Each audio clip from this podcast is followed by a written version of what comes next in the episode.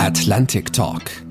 Sicherheits- und außenpolitische Analysen, Strategien und diplomatische Optionen. Ein Podcast der Deutschen Atlantischen Gesellschaft. Hallo und herzlich willkommen. Ich bin Oliver Weiland und freue mich, auch bei dieser 39. Folge vom Atlantic Talk Podcast wieder Ihr Host und Moderator sein zu dürfen. Unser heutiges Thema sind die sicherheitspolitischen Aspekte der Arktis. Das scheinbar doch nicht mehr so ewige Eis im Norden schmilzt und die Region weckt jede Menge geopolitischer Begehrlichkeiten. Tief unter dem Eis hat Russland schon seine Fahne gehisst, wie einst Neil Armstrong die Flagge der Vereinigten Staaten auf dem Mond. In der Arktis geht es um Rohstoffe, zugleich aber auch um nationale Interessen bei der Durchsetzung von Schifffahrtsrechten und dem Aufbau militärischer Einflusszonen. Die Governance-Strukturen in der Arktis sind so prekär, dass das Aufeinandertreffen gleich mehrerer geopolitischer Weltmächte in dieser Region ungeregelt und dadurch umso gefährlicher wird. Klimawandel und Ukraine-Krieg befeuern im arktischen Norden des Erdballs die Gegnerschaft zwischen den USA und Russland. Die Konkurrenzen und Rivalitäten zwischen dem Westen und China, aber auch die chinesischen Ansprüche gegenüber Russland. All das möchte ich genauer analysieren mit meinem heutigen Gast, dem Arktis-Experten Michael Däumer. Michael Däumer ist freischaffender Berater für Arktisfragen und arktische Sicherheit. Von 2014 bis 18 war der gelernte Politikwissenschaftler in der Europaabteilung des Auswärtigen Amtes zuständig für den Bereich Ostseekooperation, EU-Ostsee-Strategie und Arktis. So war Däumer unter anderem der offizielle Vertreter Deutschlands im Ostseerat, im Arktischen Rat und tätig als Koordinator für die Zusammenarbeit mit dem Arktischen Wirtschaftsrat. Damit unsere Hörerinnen und Hörer nicht noch länger auf Sie warten müssen, lasse ich Ihre zahlreichen Dozententätigkeiten jetzt mal weg. In der Hoffnung auf Ihr Einverständnis sage herzlichen Dank, dass Sie heute dabei sind und herzlich willkommen, Michael Däumer. Vielen Dank, Herr Weiland, und herzlichen Dank auch für die Einladung.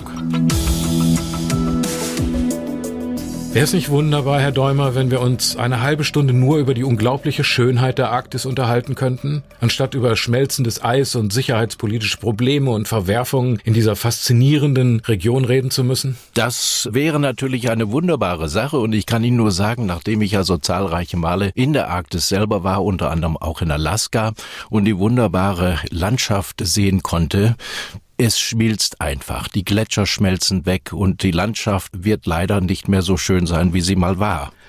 Herr Däumer, ich habe so einen kleinen, in alle Richtungen drehbaren Globus auf dem Schreibtisch stehen.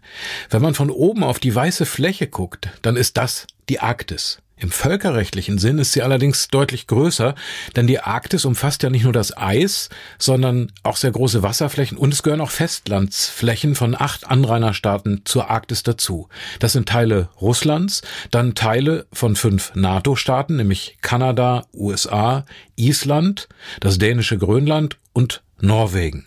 Es macht bis hierhin sechs Länder. Hinzu kommen dann noch Schweden und Finnland als EU und vermutlich künftige NATO-Staaten. Diese acht Staaten bilden zusammen mit sechs ständigen Vertretern der indigenen Völker seit 1996 das wohl wichtigste arktische Gremium, nämlich den Arktischen Rat. Sie haben Deutschland dort vertreten. Was sind die Ziele, beziehungsweise muss man vielleicht sagen, waren die Ziele und was ist die heutige Bedeutung dieses Arktischen Rates?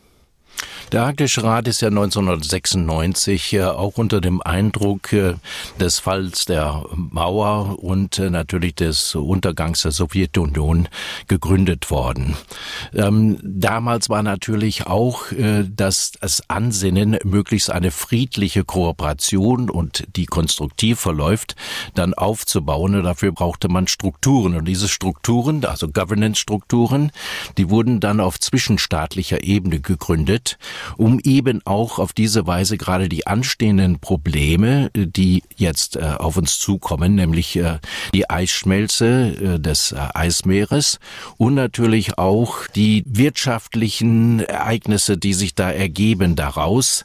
Also wir haben verschiedene Gründe, Klimawandel äh, bringt natürlich hier eine, eine ganz andere Landschaft zutage, die also dafür sorgt, dass ähm, Rohstoffe frei äh, werden. Es gibt äh, neue Handelsrouten.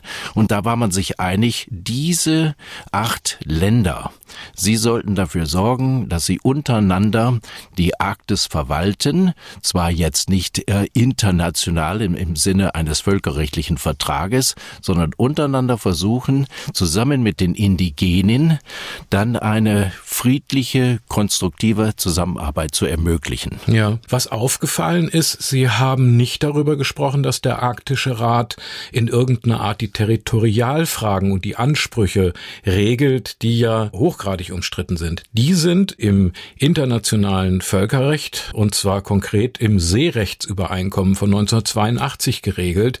Da gibt es trotzdem einige Schwierigkeiten. Äh, das Seerechtsübereinkommen, SRÜ abgekürzt, äh, regelt diese zwölf Meilen, die immer zum direkten Staatsgebiet gehören, dann aber eben auch die sogenannte AWZ-Zone, die ausschließliche Wirtschaftszone eines jeden Staates. Und da gibt es jetzt in der Arktis schon extreme Schwierigkeiten, was die Festlandsockelabgrenzung betrifft. Vielleicht können Sie das mal erläutern. Das ist völlig richtig. Das Seerechtsübereinkommen gehört ja zu den wenigen internationalen Verträgen über die Vereinten Nationen, die hier regelnd äh, dann die Arktis äh, begleiten. Problem natürlich hier ist äh, zum einen, dass äh, das Seerechtsübereinkommen sehr interpretationsfähig ist. Man kann also sich die im Prinzip Paragraphen und Artikel so raussuchen, wie man das möchte. Nun ist es ja bei der Festlandssockelproblematik folgendermaßen. Es gibt ja eine Kommission dazu von Seerechtsübereinkommen, nämlich äh, Festlandssockel-Grenzkommission. Sie regelt ja alles darüber hinaus, was also über diese 200 Seemeilen geht ähm, und diese ausschließliche Wirtschaftszone. So, das heißt also, Länder haben die Möglichkeit, Ansprüche zu stellen, wenn sie nachweisen können, so wissenschaftlich nachweisen können, dass ihr Festlandsockel sich weiter erstreckt als die 200 Seemeilen AWZ. Mhm. So, und das ist gerade das, was wir hier mit Russland vorfinden. Es gab schon in der Vergangenheit bereits Entscheidungen, die getroffen wurden. Da gab es also eine Frage auch zwischen Russland und Norwegen und das ist auch friedlich gelöst worden zugunsten von Norwegen und das haben auch die Russen so akzeptiert. Jetzt ist aber so, dass Russland aufgrund neuer Erkenntnisse sagt, wir möchten gerne unser Festlandsockel erweitern erweitern, und zwar vom sibirischen Nordmeer über Nordpol hinaus bis zu den Schelfgebieten von Grönland und Kanada.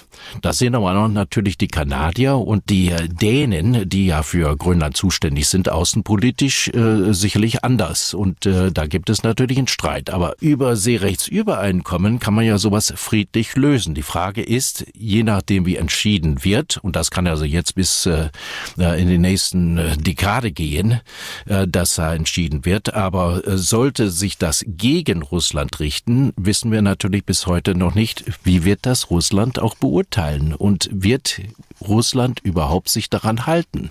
Das ist die große Frage. Und das führt natürlich dazu, sollte Russland die Möglichkeit haben, das als nationales Gebiet anzusehen, dann haben wir natürlich Probleme auch mit den neuen Seerouten, die entstehen durch die Eisschmelze. Ja. Wenn dann alles nationalisiert sein wird, dann fragt sich, äh, wer wird sich dagegen auflehnen? Und da gibt es ziemlich viele. Ja. Ich hatte in der Anmoderation von dieser russischen Fahne gesprochen. Also wenn dieser Lomonossow-Rücken, den die Russen da in Anspruch nehmen, durchkäme bei der UN, dann würden sie ihre Einflussfläche um 1,2 Millionen Quadratkilometer Meeresboden, doppelte Größe Frankreichs, erweitern. Aber diese Fahne, die angeblich unter dem Eis gepflanzt ist, hat das irgendeine Bedeutung oder ist das eine reine äh, symbolische Aktivität? Ja, im Prinzip eine symbolische Geste ist das ja, Geste, die uns natürlich nicht passt, ja. Wie Sie schon vorhin sagten, das ist ja so ungefähr wie die Fahne auf dem Mond und das haben auch die Russen so gesehen. Es gab einen interessanten Mann, eine ganz schillernde Figur, das ist nämlich der Arthur Chilingarov, der also diese Titanfahne da aufgesetzt hat am Boden des Nordpols. Und das ist ein großer Verfechter äh, dieser Argumentation. Das gehört uns, das wollen wir haben und wir wollen also auch die Kontrolle bis dahin ausüben. Und daher ist es also eine ganz wichtige ähm, Entscheidung für Russland, dass also im Sinne Russlands entschieden wird.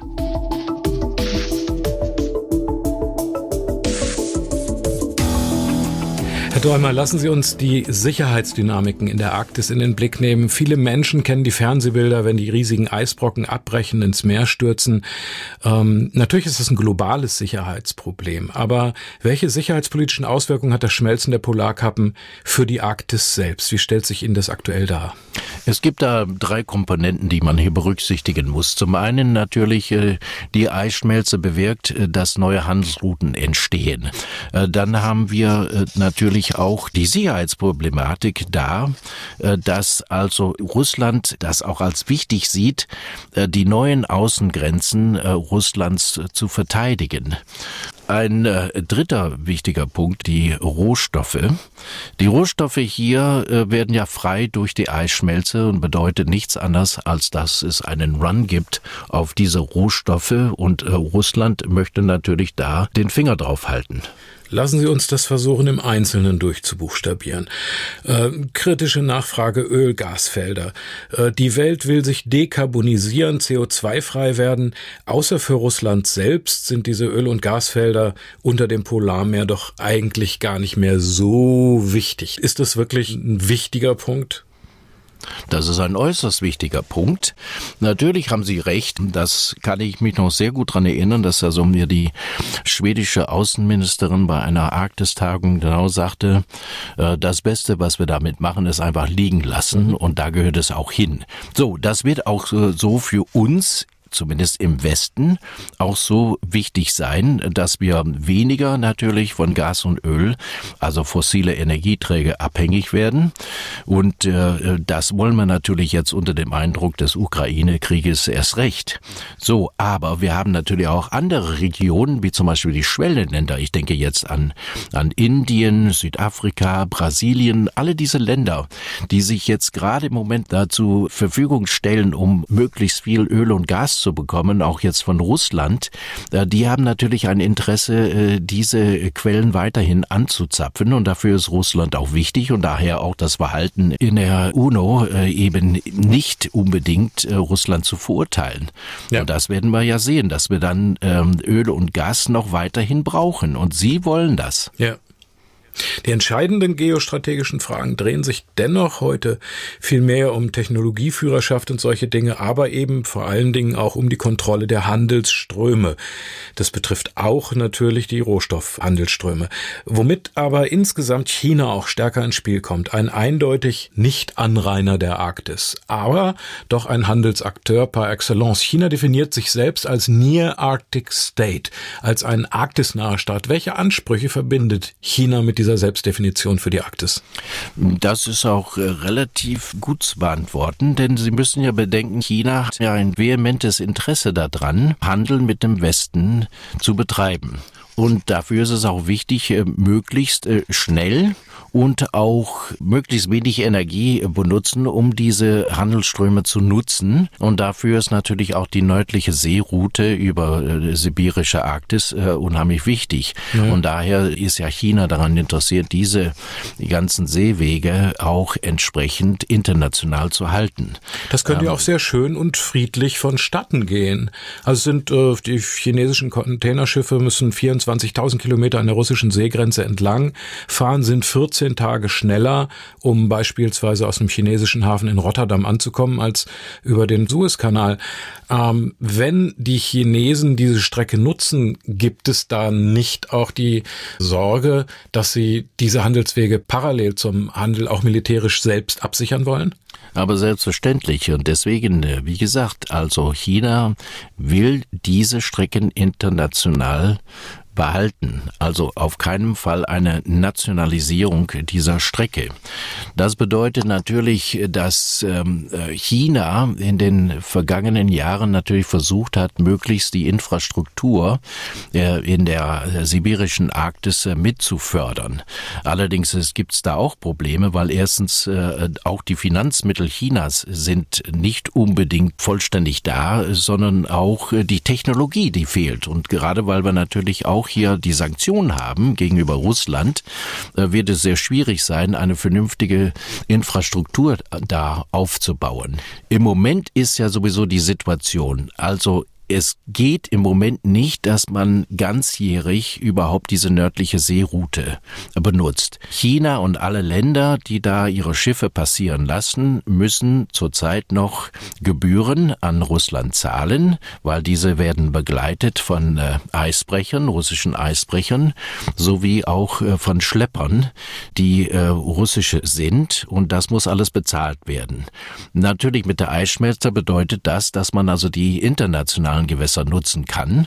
So möchte das äh, China haben. Russland natürlich durch die Nationalisierung will diese Gebührenordnung behalten und auch natürlich kontrollieren, was rein und raus geht. Und das bedeutet auch, dass die Grenzen, die Außen, die, man kann sagen hier neuen Außengrenzen von Russland, die entstehen durch die Eisschmelze, dass das militärisch abgesichert wird. Und das bedeutet auch, dass China keinen Zugang hat militärisch zu diesen Gewässern. Und das wird also auch noch brisanter werden. Ja. Für China wäre auch über die Handelsfragen mit Europa hinaus ein russisch freigegebener und sogar unterstützter Zugang bis hin zum Nordatlantik angesichts der zunehmenden strategischen Rivalität mit den USA natürlich von größtem Interesse. Also wenn die Russen die Chinesen durchließen, sage ich jetzt mal in Anführungszeichen, auch bevor die Eisschmelze noch stärker ist. Erwarten Sie da eine Intensivierung letztlich der militärischen Partnerschaft zwischen Russland und China oder eine stärkere weitere Rivalität? Beide stehen vor einem Dilemma. Ja, sowohl als auch. Also zunächst mal haben beide Länder ein Interesse daran, zusammenzuarbeiten. Äh, vor allen Dingen deswegen, weil natürlich mit diesem Angriffskrieg in der Ukraine äh, braucht man Partner. Und die Chinesen und die Russen haben natürlich auch da eine gewisse äh, Zusammenarbeit und Partnerschaft vereinbart. Ähm, die Chinesen sagen sogar unlimited, also ohne Begrenzung, was allerdings auch nicht stimmen kann. Und das bedeutet allerdings allerdings zunächst einmal, dass die, die Russen wirklich die Chinesen benötigen, politisch, äh, aber auch infrastrukturell. Ähm, sie brauchen die Chinesen, aber sie werden natürlich schon dafür sorgen, dass es eben nicht zu weit geht. Die Frage wird sein, welche Konzessionen wird Russland den Chinesen geben, wenn sie sich in diesem Konflikt, der derzeit äh, herrscht, die chinesische Unterstützung größer werden soll? Da kann es natürlich dazu führen, dass also die Russen sagen, wir geben euch was dafür. Aber langfristig gesehen äh, ist die Rivalität äh, im Vordergrund.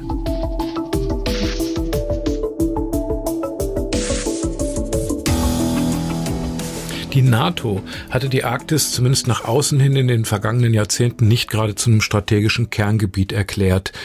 Welche strategische Rolle spielt die Arktis heute für die NATO? Beispielsweise in dem gerade im Juni beschlossenen zehnjährigen NATO-Strategiekonzept. Da ist mir aufgefallen, kommt das Wort Arktis gar nicht vor. Es entspricht aber, glaube ich, nicht der wirklichen Strategie und auch nicht der Realität dessen, was die NATO gerade in der Arktis praktiziert, oder? Also ich hätte es ja gut geheißen, wenn also die Arktis da wirklich richtig Eingang findet. 2010 äh, wurde ja bereits die Arktis aufgenommen, ähm, aber nicht als Kapitel, sondern im Hinblick auf den Klimawandel und Schutz der Arktis. Aber was wir jetzt vorfinden, ist gar keine Erwähnung, was aber jetzt nicht bedeutet, dass im Grunde genommen die Arktis weniger wichtig geworden ist. Natürlich ist es klar, mit der Osterweiterung der NATO verlagerte sich natürlich das Interesse und die, der Ukraine-Krieg äh, trägt natürlich auch dazu bei, äh, dass das Interesse eher östlicherseits ist. Allerdings natürlich durch äh, den Beitritt von Schweden und Finnland das bedeutet natürlich, dass die Arktis auch wichtiger sein wird. Und wir werden auch feststellen, dass ähm, Schweden und Finnland auch einiges äh, gerade auch an Hochtechnologie beitragen kann, um die Arktis zu schützen. Es bedeutet aber auch, dass andere Länder, wie zum Beispiel auch Deutschland, hier in die Pflicht genommen werden soll, da auch äh, zum Beispiel durch weitere äh, Seefernaufklärer, dass man da noch sich stärker engagiert. Ja, weit über die Ukraine hinausgehende geopolitische Großmachtambitionen äh, haben die Russen eindeutig und ja auch selbst so beschrieben. Da bewegt sich Russland wieder auf eine Militarisierung der Ostsee und des hohen Nordens zu. Präsident Putin lässt die russische Nordflotte nukleartaktisch mit U-Booten der modernsten vierten Generation der Boray-Klasse ausstatten. Eisbrecher, äh, militärisch bestückt und bewaffnet, haben Hochkonjunktur. Äh, und so ist auch die NATO aktiv Tief erneuert ihrerseits atombestückte U-Boot-Flotte nicht nur für den Indopazifik mit großem Aufwand, sondern eben auch in Richtung europäisches Meer, norwegische Meer und Nordatlantik. Russische und US-amerikanische U-Boote kommen sich unweit der Tiefsee-Meeresengstelle zwischen Grönland, Island und Schottland, dem sogenannten GI-UK Gap, teilweise gefährlich nah oder auch am Beer Gap. Äh, stehen wir in der Arktis vor einem neuen atomaren Rüstungswettlauf wie in den frühen 80er Jahren? Sind wir da schon mittendrin? Wir sind teils da drin, äh, obwohl natürlich äh, äh, alle Seiten, aber vor allen Dingen die westliche Seite gar nicht diese Militarisierung haben will. Ähm, wir haben uns bis jetzt immer gesträubt. Erst ähm, mit der Annexion der Krim hat man sein Denken überdacht, in dem Sinne, dass man sagen muss, wir müssen hier aktiver werden. Und es hat ja dann einige Zeit gedauert. Zum Beispiel Präsident Biden hat ja dann kurz nach seiner seiner Amtsübernahme äh, gleich einen Vertrag unterschrieben äh, mit Norwegen äh, zu einer besseren Verteidigungszusammenarbeit. Das läuft auch und es wurde auch eine Bomberstaffel dahin geschickt und in Norwegen stationiert. Also die Militarisierung schreitet voran. Die Frage ist, wie können wir überhaupt das kontrollieren? Und da weiß auch der Westen sehr wohl Bescheid, dass wir nicht zu weit gehen können. Wir müssen natürlich unsere Verteidigungsbereitschaft Bereitschaft erhöhen, unsere Präsenz erhöhen, aber man will natürlich nicht so provokativ sein, äh, dass es dann wirklich zu einer Eskalation kommt. Auch die Übungen, die jetzt stattfinden, da stellt man natürlich auch fest, dass es immer noch Maßnahmen gibt, um die Russen darüber zu informieren, und zwar sehr präzise zu informieren. Also solche Möglichkeiten herrschen noch, aber wir müssen unsere Präsenz verstärken, gleichzeitig aber auch dafür sorgen, dass unsere Verteidigungsbereitschaft erhöht wird wird, aber nicht durch eine völlige Militarisierung oder auch, wie Sie schon sagten, durch eine Nuklearisierung der Arktis. Das ist, äh, das geht dann auch ein großes Stück zu weit. Ja. Verteidigungsministerin Annegret Kramp-Karrenbauer hatte 21 im Sommer die Anschaffung von fünf Seefernaufklärern, die P8A Poseidon, für 1,5 Milliarden bestellt. Das ist äh, ein Teil innerhalb des Fähigkeitsprofils Deutschlands äh, für die NATO. Wollte ich nur noch mal ergänzen zu dem, was äh, Deutschland im Moment beiträgt. Beim NATO-Strategiegipfel in Madrid, ich will nochmal darauf zurückkommen, sind trotz großer Einigkeit auch Differenzen zwischen den europäischen NATO-Mitgliedstaaten und den USA deutlich geworden. Wieder mal besonders im strategischen Umgang mit China. Ich hatte den Eindruck, dass die Arktis fehlt, hat auch an dieser Stelle äh, damit zu tun, dass die Differenzen zwischen Europa und den USA nicht deutlich ausgesprochen werden sollten. Europa will unter allen Umständen am partnerschaftlichen Handel mit China festhalten, könnte eben künftig billiger über die Arktisroute abgewickelt werden, die allerdings brächte China dann bei weiterhin schmelzendem Eis bald ganzjährig und mit russischer Unterstützung womöglich auch militärisch bis in den Nordatlantik hinein. Hier geht's dann nicht mehr um verschiedene Säulen innerhalb der geeinten NATO, sondern um handfeste strategische Interessensgegensätze zwischen den USA und den europäischen NATO-Mitgliedstaaten. Können Sie diese Einschätzung teilen? Ja, äh, das ähm, mit China ist natürlich eine große Schwierigkeit. Ähm, einerseits, äh, und man sieht das auch, äh, wenn man also jetzt ein paar osteuropäische Staaten anschaut, ähm, wie sie ja so umgehen mit der äh, sogenannten Seidenstraße oder Road and Belt Initiative der Chinesen. Ähm, es gibt große Investitionsprogramme, Infrastrukturprogramme, die also auch zum Vorteil einiger Staaten, gerade auch in Osteuropa, dienen. Man möchte natürlich auch auch äh, die Beziehungen zu China nicht stören. Die Frage ist ja, was ist denn jetzt China und wie definieren wir China? Äh, da haben wir ja verschiedene Definitionen, wie zum Beispiel China ist ja auch ein wichtiger Partner, gerade handelspolitischer Partner. was, was nicht das, was nicht das gleiche ist wie ein äh, umfassend strategischer Rivale, amerikanische Formulierung. So ist es ja, genau, aber gleichzeitig äh, schon ein Rivale. Ähm, gerade natürlich die äh, ideologische Ausbreitung äh, dieser Ideen von äh, Xi Jinping äh, zeigen auch, in welche Richtung das Ganze geht. Und wir werden auch feststellen natürlich, dass die USA diesbezüglich, obwohl wir einen anderen Präsident haben als Präsident Trump, dass diese Politik bestehen bleibt ähm, und es also wirklich eine Rivalität gibt, die in der Zukunft noch weitergehen wird. Die Frage ist natürlich, wie wird sich China jetzt angesichts der Ukraine positionieren? Wird sie mehr in Richtung Russland gehen oder doch äh, wieder schließlich äh, auf die Europäer zugehen und die Amerikaner, weil sie genau wissen, auch ihr Wohlstand hängt davon ab?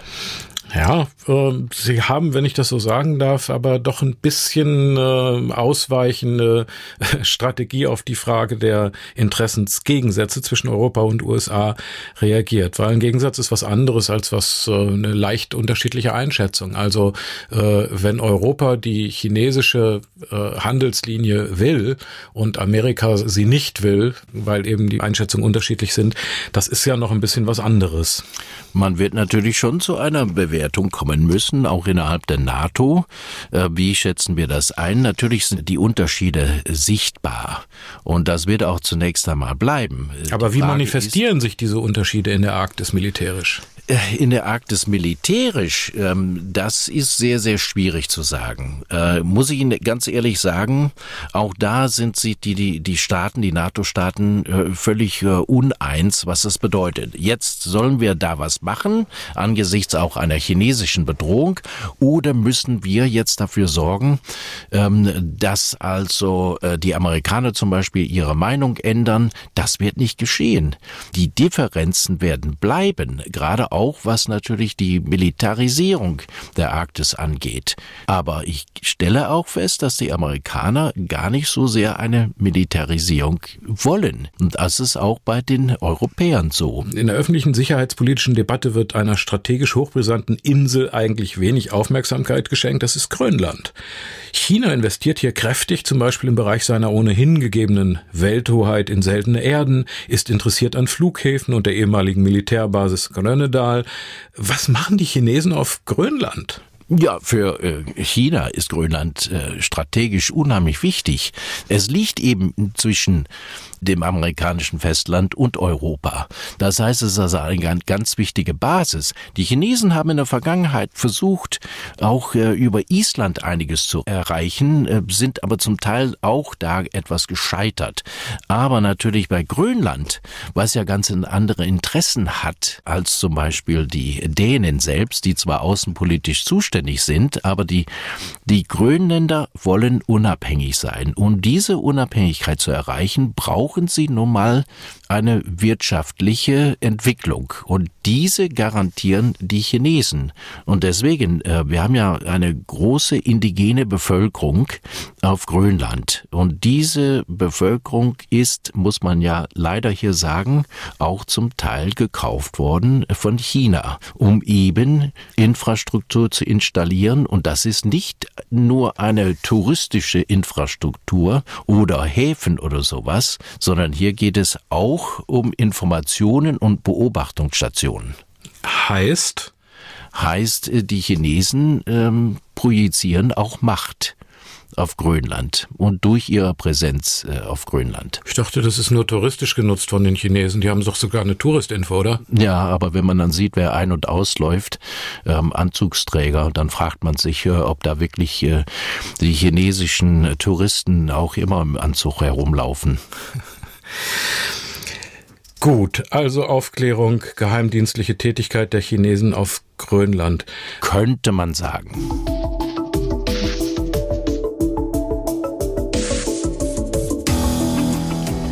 Herr Däumer, lassen Sie uns nach der Diagnose der sicherheitspolitischen Lage in der Arktis vorsichtig nach therapeutischen Schritten fragen.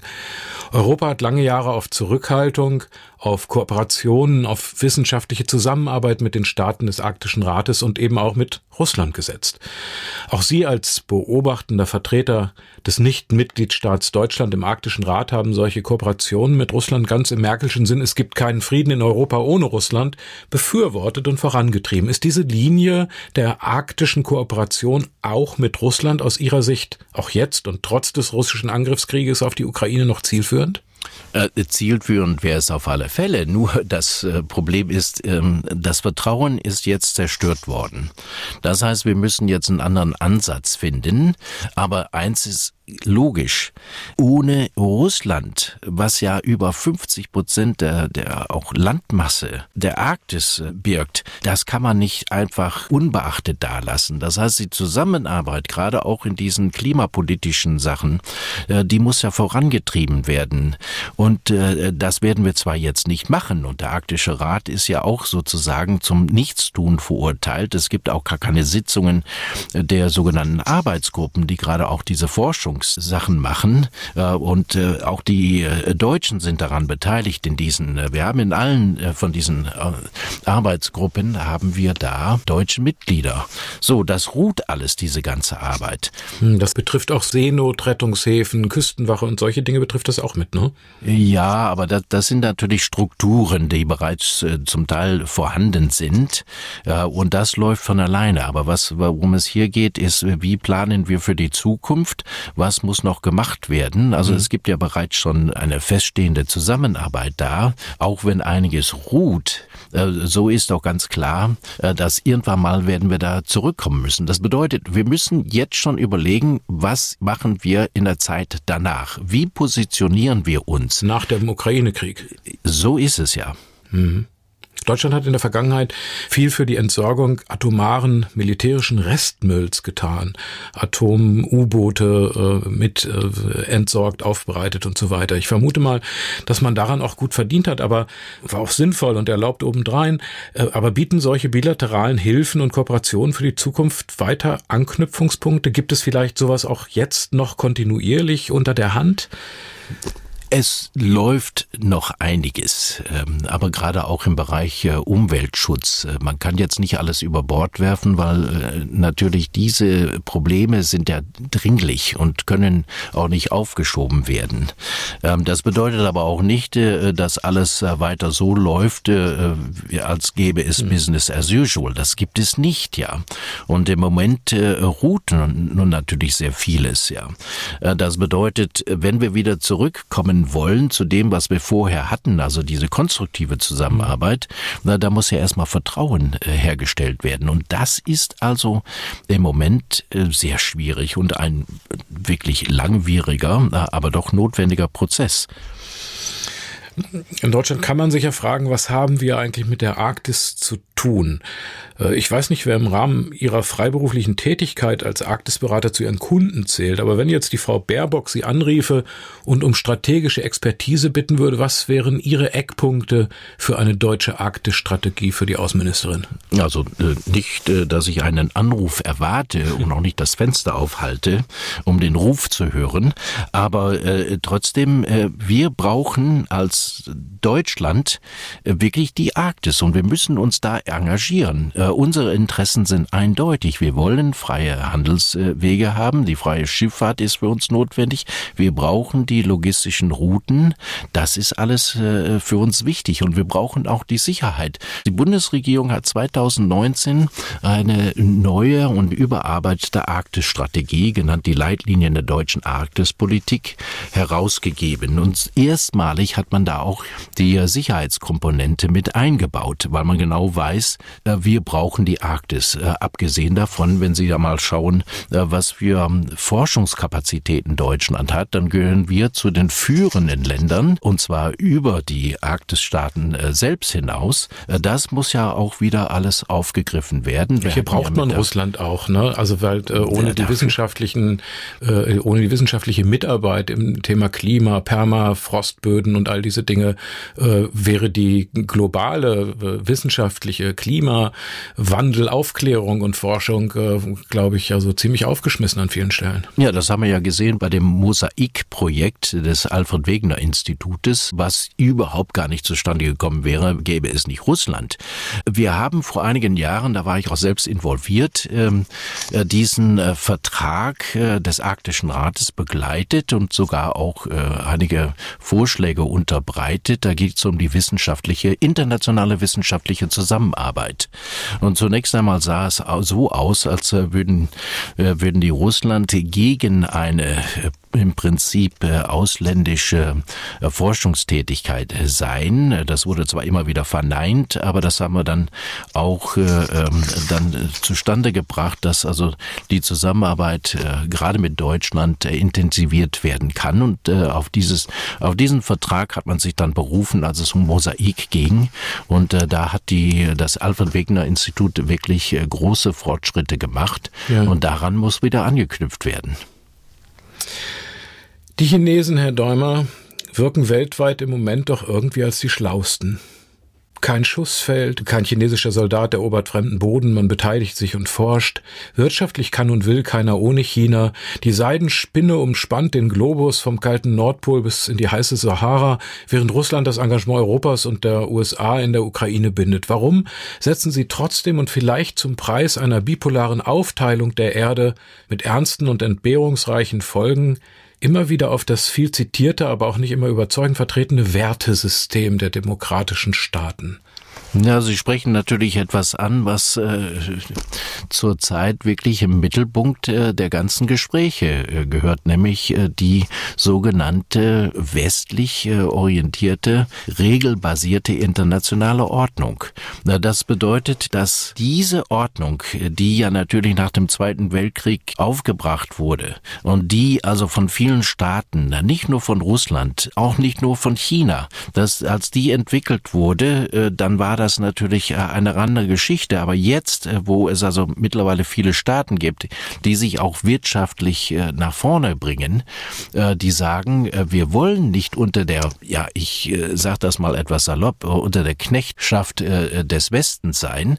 Wir wollen selbst die Regeln setzen. Und gerade China ist ja daran interessiert, selbst hier Regeln zu setzen. Daher auch dieses Interesse, machtpolitisch weiterzukommen, das eben nicht durch einen Schuss oder sowas, sondern wirklich durch Geld, durch politische Maßnahmen, durch Infrastrukturförderung, äh, da viele Staaten für sich zu gewinnen. Wir sehen auch, was äh, gerade auch äh, Indien und Südafrika, Brasilien, was da vor sich geht. Und wir mögen das vielleicht gar nicht, aber das ist die Richtung.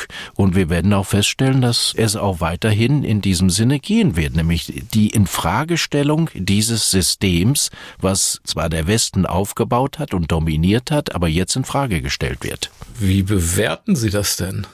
Diese Infragestellung. Also wenn man sagt, das ist erfolgreich, es ist gar nicht militärisch, es ist anders, es ist nicht westlich. Aber wozu führt das? Eine sehr gute Frage. Äh, erstmal, wozu führt es, kann man kaum beantworten und wohin es gehen wird, kann man auch jetzt im Moment nicht beantworten. Das hängt eben auch davon ab, äh, wie geht der Ukraine-Krieg äh, aus und welche Rolle wird danach China spielen.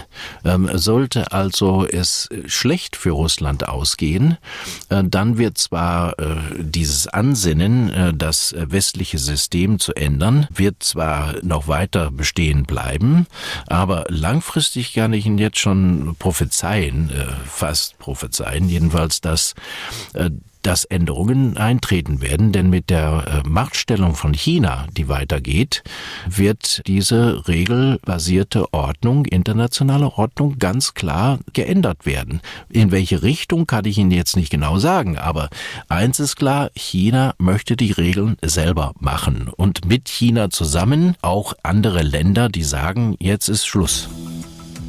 Das war der Atlantic Talk Podcast mit dem Arktis-Experten Michael Däumer. Viele Aspekte haben wir angesprochen, große Linien gezogen und auch einige Details unter die Lupe genommen. Spannende Folge. Danke Ihnen herzlich dafür, Michael Däumer. Vielen Dank für Ihre Zeit und Ihre Expertise. Alles Gute auch für Sie persönlich. Ich danke Ihnen ganz herzlich, Herr Weiland. Herzlichen Dank für Ihr Interesse, sage ich auch unseren Hörerinnen und Hörern. Ich sage Tschüss, bleiben Sie gesund und hoffnungsvoll. Bis zum nächsten Atlantic Talk verabschiede ich mich mit einem herzlichen Gruß. Ihr Host und Moderator Oliver Weiland. Atlantic Talk. Sicherheits- und außenpolitische Analysen, Strategien und diplomatische Optionen. Ein Podcast der Deutschen Atlantischen Gesellschaft.